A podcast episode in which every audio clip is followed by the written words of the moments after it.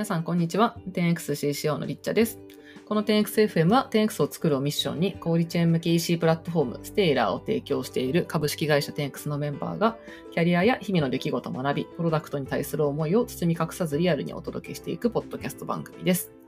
え今回は新入社員の方の紹介ポッドキャストを撮っていきたいと思います。えー今日は、えーじゃあ3月にデータアナリストとして入社された上野博之さんにお越しいただきました。よろしくお願いします。お願いします。はい。じゃあ、上野さんは、えー、上さんと呼ばれているので、今日は上さんとお呼びしようと思います。はい。じゃあ、えー、上さん、早速なんですけど、簡単に自己紹介お願いできますか？はい、えっ、と、上野博之と申します。まあ、社内では上さんと呼ばれてますと。で兵庫県育ちで、つい先日ですかね、えー31歳を迎えましたと。で、これまでのまあ経歴みたいなところでいくと、えっ、と、新卒で、えっ、と、キリンホールディングスっていう、まあ、キリン株式会社のところに入って、まあ、キリンビールというところに出向して、えっ、と、飲食店の、まあ、個人とか法人とかに対して、まあ、お酒の営業みたいな、新規開拓みたいなところをしてましたと。で、2年ほど経ったところで、えっ、と、まあ、事業作りをもっと自分で経験したいな、みたいなところの思いが強くなって、まあ、EC 物流のプラットフォームを展開するような、まあ、スタートアップに転職して、まあ、その時は BizDiv っていうのを担当してましたと。で、まあ、そこから、まあ、事業をなんか推薦する中で、なんか自分でプロダクトをなんか開発することに 興味持っちゃって、まあ、好奇心が湧いたっていうのもあったので、まあ、なんか独学で、えっ、と、ちょっと勉強して、えっ、と、いわゆるソフトエンジニアみたいなところに、まあ、ジョブチェンジをしたんですけども、まあ、エンジニアになったんですけど、なんか好きではあったけど、な自分にはなんか、まあ、才能というかセンスみたいなところで、まあ、ここでキャリアを、まあ、好きなんだけどキャリア築くのは難しいかなと思ったところで、まあ、分析の需要みたいなのが当時のチームで、えーと高くなったので、まあ、データ分析チームの立ち上げみたいなところで、いわゆる職種をデータアナリストになったというところで、まあ、ここは自分の中で、まあ、職種としては一番フィットして、かつ楽しいなみたいなところもあったので、まあ、分析周りのスキルとか、専門性もっと伸ばしたいなっていったところで、アナリストとして、結構組織だっていることで有名だった前職のレッティに転職をしましたと。でレッティとかでは、プロダクトのグロースみたいなのだったりとか、データ基盤の改善とか、データ活用の推進みたいなところをさせてもらっていて、まあ、後半とかは採用とかマネジメントの部分も一部携わらせていただいてたみたいな形になります。はい。本日はよろしくお願いします。はい。ありがとうございます。すごいさらっと言っていただきましたけど、かなり遍歴がすごいあれです。振れ幅が めっちゃでかいですよね。そうですね。はい。ちなみに最初、あの、キリンで法人営業をやっていたって、なんかザ、はいゴリゴリな感じの イメージなんですけど、いちなみに大大学時代とか、なんか専攻とかどういうことをされてたんですか？は、えっ、と、いわゆる小学部みたいな形だったので、うんうなんんだろう。普通の、なななんていうんですかね、えっ、と、会計だったりとか、まあ、なんかマーケみたいな、マーケティングみたいなのを座学で学んでた程度でしたね。えー、そうなんですね。あの、実は P、プロダクトマネージャーのえなみさんも、新卒はサントリーで営業をやっていたっていう、なんか、すぐそこごに、競合です。そうそうそう、両方いるんだみたいな、結構驚きがあったんですけど、ちなみになんで新卒はキリンに入られたんですか？新卒はキリンで入ったのは、なんか、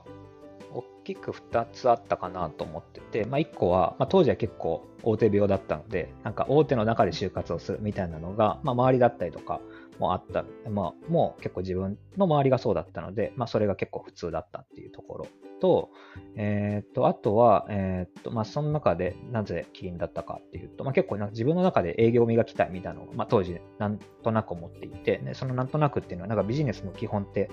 なんていうんですかね、えーと、お金を稼ぐみたいなのが 当時のざっくりとしたなんかビジネスマンとしてのなんかなんだろう重要なポイントみたいなのだったりとか自分の父がまあそういったところで営業一本でずっとやってきたみたいな形だったんであとはなんていうんですかね。結構首都圏とかで就活したらわかんないんですけどなんかもうほとんどなんか営業の仕事しか社会人ではなんか知ってることがないみたいな感じもあったんでなんかそういったところでなんか自分でえっと自分の介在価値みたいなところで、なんかビールって言ったら、どのビールもまあ似てるというか同じみたいな、結構コモディティなものなんで、なんか自分のあの価値みたいなのを出せるみたいなところで、なんか面白い商材だなと思ったみたいなところがあったりはしますね。あと海外の展開とかもあったんで、結構海外意欲みたいなのが当時強かったので、そこもあったりはしました。なるほど。すごい、あの、飲料の、まあ、特にそのビール業界の営業って、なんか営業の中でも、なんていうんですかね、一番 こう体力ありそうなゴリゴリ営業みたいな印象がすごいあるんですけど、え、しかも、あの、ビールのやられてたんですよね。お酒の営業やられてたんですよね。そうです、そうです。はい。えー、なるほど。ちなみになんかその、サント、あ、サントリーじゃない、ごめんなさい。キリン時代を一言で表すとどんな感じでした？あー、ひ一言。一言は、何なんですかね。なんかひ、人の付き合いって大事みたいな、みたいなところが、本当に本当にそんな感じで、なんか人って結局論理とかでは動かないみたいなのは、めちゃくちゃ学べた気がしますね。なるほど。え、結構じゃあ、あの、取引先の人と飲み行ったりとかよくやってたんですか？いや、めちゃめちゃしてましたね、本当に。なんか、うんビール営業かつ、その飲食店の あの営業とかでよくあるのが、その夜7時からいわゆるうんお店に行って営業活動みたいな。でもじ自分が客として飲みに行くみたいなんで、ああ、なるほどな。んかそれが本当1日3件かける週5みたいな生活えー、とかうんうんうんは結構みんな経験してると思いますね。あやってたんですね、じゃあ上さん。はい。肝臓が結構あれですね、ダメーあジ。を受けそうな。もうみんな毎年、あの、まあ、あの健康診断はみんな悪くなっていくっていうのは。そうですよね。いや、そんなゴリゴリ営業を経て、えでもそこから結構すぐあれですか、スタートアップ業界に飛び込まれたんですか？転職して。そうですね。1年半とかだでしたね。えーそこもだいぶ大きなキャリアチェンジですけど、そこはどんなきっかけで？きっかけはうん、えーっと、じきっかけは、えっと、当時の、えっと、同期の中で一人、あの、ちょっと自分より早くというか、自分は転職する気は全くなかったんですけど、なんかちょっと転職したいみたいなんで、なんかそこで、なんていうんですかね、転職をサポートしてる、なんかいい人を見つけたみたいなことを言ってて、なんかそこが前あ前提として僕寮だったんですけど、でそこの寮の同期とかが、なんか、うん。なんか、あの、上野くんも、なんか、その人に会って、一体、なんか、転職する気なくても、なんか、あの、今までやってきたことを棚卸した方がいいんじゃないみたいなことを、なぜか1年半ぐらいやしか仕事をしてない早いですね。そう。なんか言ってもらって、まあ、あ、の、っていうことがあって、うん。えーまあ、それがきっかけだったみたいなとえっ、と、まあ、っていうのと、あともう一つが、えっ、と、ちょっと順番前後しちゃったんですけども、あの、当時クラフトビールみたいなのを売ってましたと。は。い。で、そこが、えっ、と、あの、今までそのビールみたいなところで言うと、コモディティっていうのは、あの、先ほど言ったんですけど、クラフトビールって結構キリンが、あの、先進的にやってたので、なんかそこを持ってるだけでめちゃくちゃ売れるみたいなのが自分で経験して、なんか、なんていうんですかね、需要あるものをしっかり作って、なんか売っていくって、めちゃくちゃ尊いというか、まあ当たり前なんですけど、なんか自分があの営業力を磨きたいだけの時は、あの、気づかなかったことみたいなのを結構じあの精神的にやらせてもらえるチームだったので、なんかそこでなんか自分も事業を作っていきたいなっていう思いがマッチしたみたいなのがあって、えっ、と、結構若めでも、あの、若い自分が当時25とかだったと思うんですけど、自分が事業を作っていきたいなっていう思いが、まあそこがマッチして、じゃあ今の当時の会社でやろうと思ったら、まあやっぱり年功序列だったりとか、まあ、結構10年目ぐらいにならないとできないみたいなのが当時の風習だったりは、今はちょっと変わってるみたいなんですけど、だったので、あの、そこがマッチして、なんか紹介してもらったのがそこだったみたいな形でしたね。なるほど。すごい、でも結構大手からパッというチャレンキャリアチェンジですね。そうですね。うんなんで、当時の1社目の会社がだいたい営業チームだけで15人から20人ぐらいいたチームが、うん、次の会社が1社で15人とかだったんで、もうなんか あの、チームがそのまま会社になったみたいな感じでした、なるほど。そこもすごい気になるんですが、その後、さらに、そこはビズデブやられて、次でまたソフトウェアエンジニアになって、さらにデータアナリストになってですよね。はい。いや、すごいですね。なんか、このキャリアチェンジ、飛び込みがすごい。うんはい。なるほど。でじゃあちょっと次の会社でなんですけど、そのソフトウェアエンジニアにこう途中でジョブチェンジしようって、なんか、あの、まあ、大変だと思うんですけど、はいそれでもなんかやろうと思ったのはな、なんか何がそんなにこう後押ししたんですか？後押しは、えーっと、大きく2つあって、なんか1個が、えーっと、結構新規のプロダクトとか事業をなんか回すみたいなのが結構あったので、そうなった時に、あの、やっぱり当たり前なんですけど、結果が出てないとエンジニアってアサインがなかなかされないみたいなことって、まあ、普通に、まあ、エンジニア限らずあるかなと思っていて、なんかこれだったら、なんかそういう中で、まあ、いわゆるリソース不足でしたみたいなところがあって、これだったらなんか自分であの開発一定できるようになって、なんかサポートできるんじゃねえかみたいなのを、当時何もあの開発知識とか、開発とはいかにあの尊いものかみたいなの分かってないんで、まあそ、そういうことがまず気持ちがありましたと。で、なんかそこで、まあ、自分で、まあ、当時だったなんか JavaScript みたいなんだったりとか、簡単なものをあの勉強して、うん、なんかそれをなんか SNS とかに上げてたんですよね。なんかこんなものを作ってみたみたいな、なんかアウトプットの場所として。そしたらなんか、なんか、あの、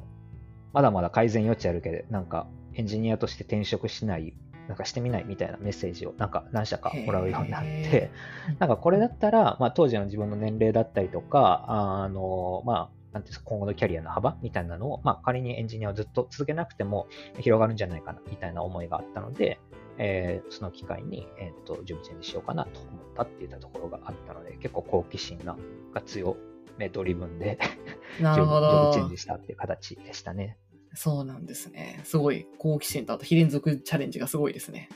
そうですね。好奇心とやっぱなんか必要性をすごく感じて、そこの埋めるピースとして自分ができた方がいいんじゃないかもっていうところがあったって形ですね。うん、うんちょっと長くなっちゃうんですが、最後このデータアナリストになぜそこに行き着いたかっていうところが気になると思うんで、はい、ちょっと最後そこだけもうちょっとあの、はい、詳しく教えていただいてもいいですか？は、そうですね、さっき言ったんです、えー、と軽く触れたんですけど、うん。うん、えっ、と、まあ、分析のあの需要みたいなのがチームで非常に強くなっていたっていう一方で、あのそこをあのできる人だって、なんかそこの重要性みたいなのを、なかなか、うん、まあ、開発チームにあの所属してた、なんか結構あであの作った開発物でアウトプットして終わりみたいなのが、うん、まあ、投資のチームはあったと。で、でも自分はやっぱりその、ジョブチェンジしてきてるんで、これがなんかいかに使われてるかだったりとかがなんか大事じゃないかみたいなのをずっと頭で思ってたんですけど、なんかそこを、そこがなかなか、なんていうんですかね、数値で測るみたいな文化みたいなのが当時はなかったので、なんかそこを、えっ、と、自分が、あ、じゃあ、あの、一旦、あの、勉強も兼ねてですけど、あの、どれぐらい使われてるかだったりとか、まあ、現状把握してみますね、みたいなね、簡単なダッシュボードを作って、なんかそこで結構、あ、これはなんかこういうことを知ることって大事だよね、みたいなところから徐々に、じゃあデータ分析のチームみたいなのをちっちゃく作っていこうかっていうところから始まって、自分のやってることとしても、えー、っと、一定、その、好奇心を満たせるっていうところと、自分の、えー、っと、なんていうんですかね、えー、っと、介在価値みたいなところを非常に感じた。したところで、えーと、職種として、まあ、いろいろ転々して、今まで話してきた通り、転々としてきたんですけど、初めて、あこの職種っていうのが自分が今後、まあ、数年は、えーと、縦に伸ばしていきたいキャリアだなっていうふうに思えたっていうのが一番大きかった。なるほど。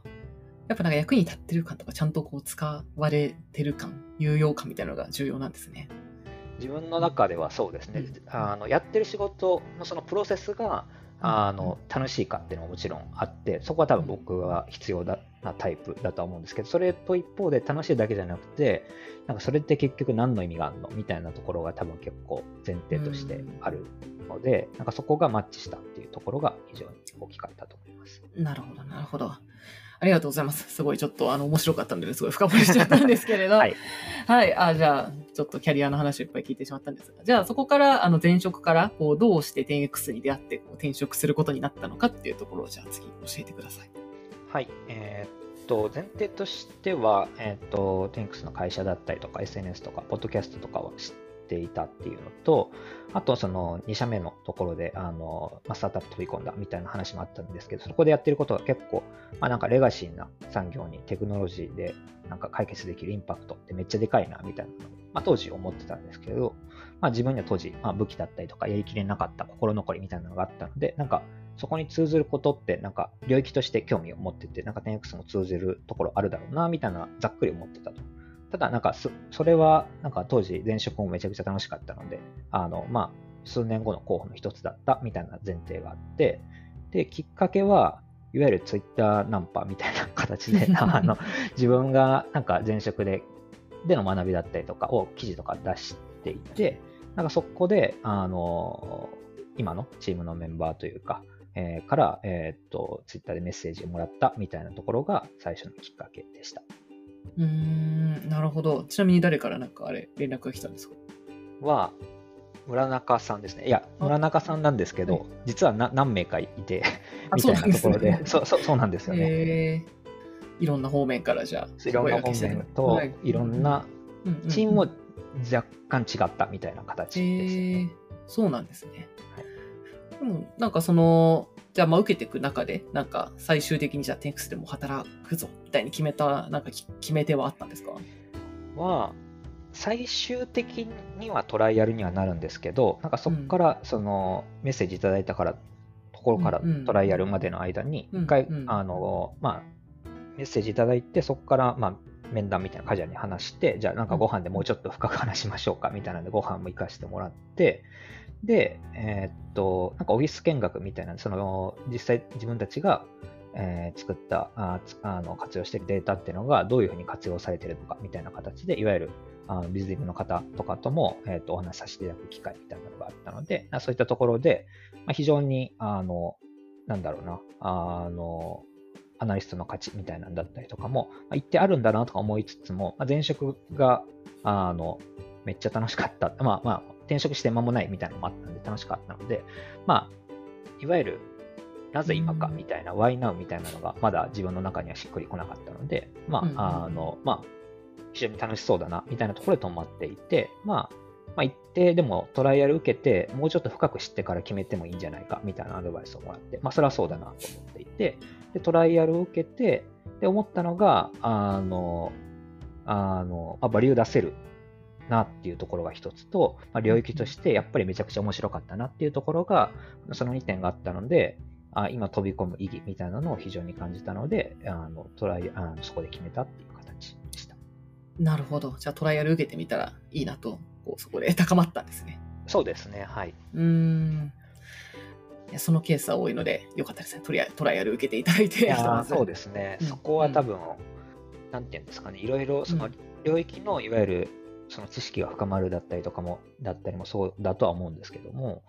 なんかやっぱり 10X って外から見たらすごい個人が強い人の集まりみたいなのは思われること多いと思うんですけど、まあ、ネットスーパーっていう異臭がめっちゃでかいと個人的には思ってるんで、なんかそこの個の強さが何人、なんか揃ってたとしても、なんかやりきれてないことって今のフェーズではめちゃくちゃあるんで、なんかそこであ自分のあの今できる、今までやってきたことの経験っていうのはそのまま通ずることもあるんじゃないかっていうふうにことに気づくことが多分多い人とかは結構いるんじゃないかなと思って、トライアルとかはそこに非常に役立っている印象があります。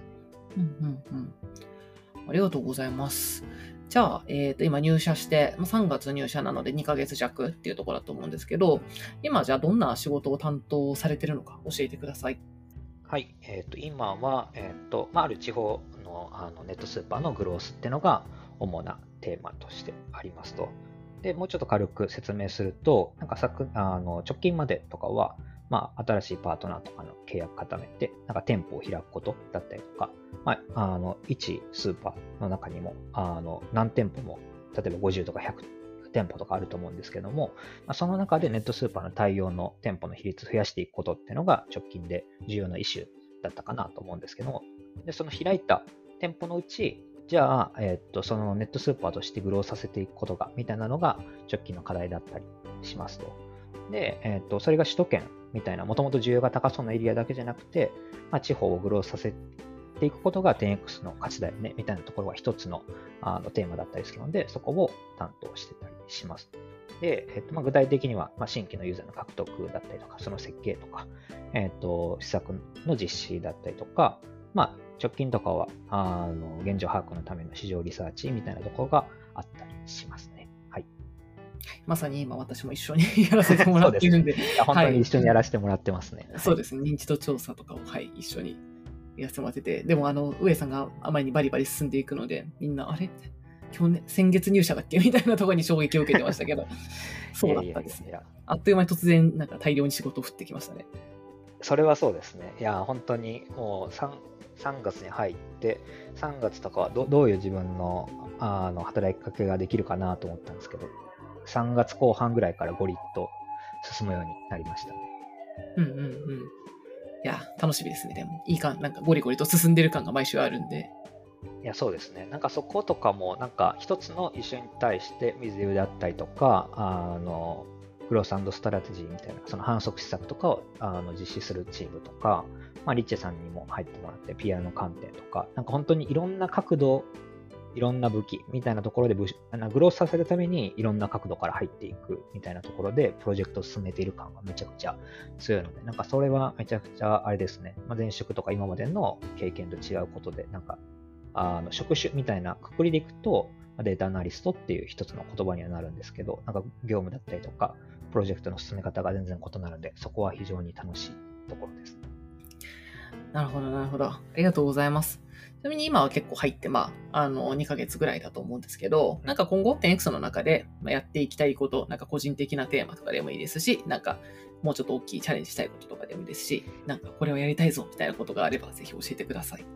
そうですね。今のところ、尽きるんですけども、えー、と今のその地方のネットスーパーのグロースの事例を作ることっていったところが本当に直近のテーマで、まあえー、と個人的にはやっていきたいこと。で、えー、と次にはやっぱあのそれを横展開できる仕組みとか運用を作ることっていうのがあったりはしますね。で、そこがまあ直近あの半年、1年ぐらいでやりたいなと思ってるところで、ああとは楽個人的にこういうことできたら楽しいだろうなみたいなのは、海外みたいなのはなんか楽しそうだなみたいなのを思っていて、なんかそういった非連続的な挑戦もなんかやっていけるなみたいなのは思っています。なるほど、なるほど。海外やりたいですね。いや、そうですね。そこは多分、全く市場は異なるところだと思うんで、うん、ビジネスのチャンスとかはめちゃくちゃ、うん、あのネットスーパーっていう切り口だけでもいろんな無限に結構できることあると思うんで、やっていきたいなと思うところです。うんうん。そうですね。ありがとうございます。では、えー、次はみんなに聞いてる Thanks Values についてなんですけど、えー、Thanks には、えー、Think Thanks、Take Ownership as One Team っていう3つのバリューがあるんですけど、この中で一番好きなバリューは何ですかっていうのと、えー、それが社内で発揮されてるなって思うことがあれば教えてください。そうですね。いや、これ、非常に難しいところで、結構全 全全部全部感はあるんですけど、うんうん、なるほど好きなのはシンクテン X みたいなのはあって、でも、なんか、あるんですけど、なんか話したいのはアズワンチーム話したいですみたいなところがありますね。はい、なるほど、なるほど。じゃあ一旦じゃあシンクテン X が好きな理由を先に教えてもらってもいいですか？好きな理由は、やっぱりなんか一番難しいっていうところと、ただそのスタートスタートアップの意義みたいなところが、やっぱりそこが非常に強いところがあると思うんで、なんかそういったところで、あの、なんだろうな、非連続的な挑戦みたいなところを逆算的に考えていくみたいなのは、非常に、なんだろうな、難しいがゆえの挑戦できるところだと思うので、なんかそこは非常に好きなところがあるかなっていう形ですね。で、なんか、それを、例えば今のあの 10X のところであるとすると、なんかグロースのメ線でいくと、さっきちょろっと触れたんですけど、地方のネットスーパーのところを今、あのグロースを担当してるんですけど、なんかそれの横展開みたいなのも、なんかあの今後の横展開を考えて、なんかあのそこから分かったことを抽象化させて、あのドキュメントだったりとか、そこでのあの横での、なんだ、いわゆるパートナー間での、えーと、連携がすでに進んでるみたいなところは結構シンクテン X だなと思ってたりします。うん、なるほど、なるほど。さあちょっとじゃあ、アズワンチームエピソードもいいですか？そうですね。アズワンチームみたいなところは、えー、っと、今、例えば、えー、っと、WIG っていう、なんだろうな、えー、っと、なんか OKR みたいなところで、あまあ、確実に達成しなければいけない目標に対して、そういったあを回していくみたいな、いわゆる KPI とか OKR みたいな、まあ、一種のフレームワークみたいなのがあって、なんかそこに対して、それだったら普通、なんだろう、事業で必要なメンバーだけが、その WIG みたいなのを回していくことが多いかなと思うんですけども、例えば、あの、アイチャンさんみたいな、いわゆるコーポレートファイナンスみたいなところから、うん、あその、あの、のメンバーにも入っていただいて、そこをリードしていただくだったりとか、なんか本当に必要なことがあったら、その必要なことを回すことにえー、長けている、もしくはそこをなんかリードし、あの、する意義を感じている人を、がなんか回していくみたいなところが非常にあって、なんかそういったところで、そこは結構トライアルの時でも見えなかったことだったりするんで、なんか入って、あの、アズワンチームみたいなのがめちゃくちゃ浸透してるなっていうのは思ったポイントだったりしました。うん。なるほど、なるほど。ありがとうございます。そうですね。かなり今、もいろんな部門の人が、なんか交わってやってますよね。いや、そうですね。本当に一つのプロジェクトに本当に必要な、だと感じる人だったりとか、それをリードしたい人みたいなのが非常に混ざって各プロジェクトが進んでるイメージがありますね。うんはい、ありがとうございます。ちょっと、もりもり聞きたいことはあるのですが、そろそろ時間がいっぱいになってきたので、はい。じゃあ、えーっと、今日のエピソードは、こんなところかな。じゃあ、ちょっと、えーここからエンディングなんですけれど、えーエンディングでいつも皆さんに聞いているのが、えーおすすめの一冊ですね。えー漫画でも本でも雑誌でも何でもいいんですけれども、えー何か上さんおすすめの一冊っていうのを、じゃあ最後に紹介お願いできますか？はい。最近読んだのは、えーっと、小説なんですけど、あの、傲慢と善良っていう、まあ、ベストラセラーにもなってる本があるんですけど、なんかそれが面白かったなと思ってて、傲慢と善良。うん傲慢ってあの、なんだ、プレジャーです。なんか、傲慢な人みたいな傲慢とそうです、そうです。合って。善良っていい人の善良ってことですか？はい。はい。辻村瑞希さんっていう人が、えー書いてて、はい、ちょっと話題になってましたね。な結構なってましたね。うんうん。で、まあなんか、20代とかは、あの、専なんか専門性上げるための本とか読むことやっぱ多かったんですけど、なんかエンタメの要素とか普段の生活とかトレンドをなんか切り取った言葉とか、なんかそういったところのなんか、なんていうんですかね、物語の楽しさみたいな感覚忘れてんな、みたいなのを あの最近思っていて、なんか小説月1冊ぐらい読みたいなと思って、この本も、まあ、前職の同僚とかに紹介してもらって、昨年末かな？年始ぐらいに読んだみたいな感じなんですけど、なんかあらすじが、一人の女性が、なんかストーカーらしきものになんか追われて、なんかそれが恋人いたんですけど、その恋人に助けを求めて、で、その、ただその女性も失踪するみたいなんで、なんか最初めっちゃミステリーチックな感じはあるんですけど、なんかそのあ、なんか、その後でなんかが恋愛的な部分もあって、なんか割と結構いろんなテーマを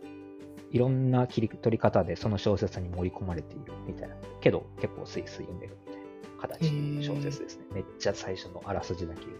と。なるほど。なるほど。うんうん。これ小説が出てきたのはなんか初めてのような気がする。そうですね。なんか小説みたいな、なんていうんですかね。あの、さっきも言ったんですけど、なんか専門性上げるみたいなところの小あの本って、なんだろうあの、若い時に結構読むこと多いんですけど、うんまあそれだけだと、ななんか、もうちょっと日々生きていく中での、なんか重要な感感覚とうんうんかみたいな、なんか、なんかわ、なんか大学、学生時代あったような感覚とかってなんか忘れてないかみたいなのを思うことがあったりしたので、なんか最近読み始めたりしますね。いや、確かに。いや、わかります。なんか久々に小説読んだらすごい面白いな、みたいな。いや、そうなんですよ。なんか結構思う時ありますね。うんうん。でもこの本がなんか最近のうん結構いろんな、なんだろう、例えば恋愛とか婚活市場とか、地方と都会のなんだ格差みたいなところ、いわゆるなんだろう問題というかあのトレンド的な事案がなんかそこの一冊に入ってて、なんかそれを通して、なんか、だ今のは一つの多分、これはあくまで僕の解釈なんですけど、材料で、うなんか誰かが何かを選ぶ時って、なんか、それを、その、なんだろう、私たちの、なんか、私たちっていうか自分たちの、なんか身に起きてる、なんか事象みたいなのをめちゃくちゃ解像度上げて描写してるみたいな小説で、なんかそこがめちゃくちゃ面白かったですね。ありがとうございます。じゃあちょっと、リンクを概要欄に貼っておくので、気になる方はぜひ読んでみていただければと思います。私もこれ多分別の友達にも勧められた気がするので、ちょっと読みたいなと、はい、はい思いました。ありがとうございます。では、えーエンディングのちょっとお知らせいくつかです。えー、TenXFM ではリスナーさんからのお便りを募集してます。エピソードの感想や TenX のメンバーに聞いてみたい質問などどんなことでも構いません。番組概要欄にあるえお便りフォームからの投稿、またはツイッターで、ハッシュタグ 10XFM でツイートお願いします。えまた 10X では現在様々な職種のメンバーを募集しています。概要欄に、ええ採用情報、ほん 10X のホームページへのリンクがありますので、そちらのリクルートから応募をお待ちしてます。最後に Spotify、Apple Cast など、Apple Podcast など、お聞きのポッドキャストアプリで番組のフォローを、えーぜひお願いします。はい。じゃあ、えー今日は 3, 3月にデータアナリストとして入社された上さんにお越しいただきました。じゃあ、ありがとうございました。ありがとうございました。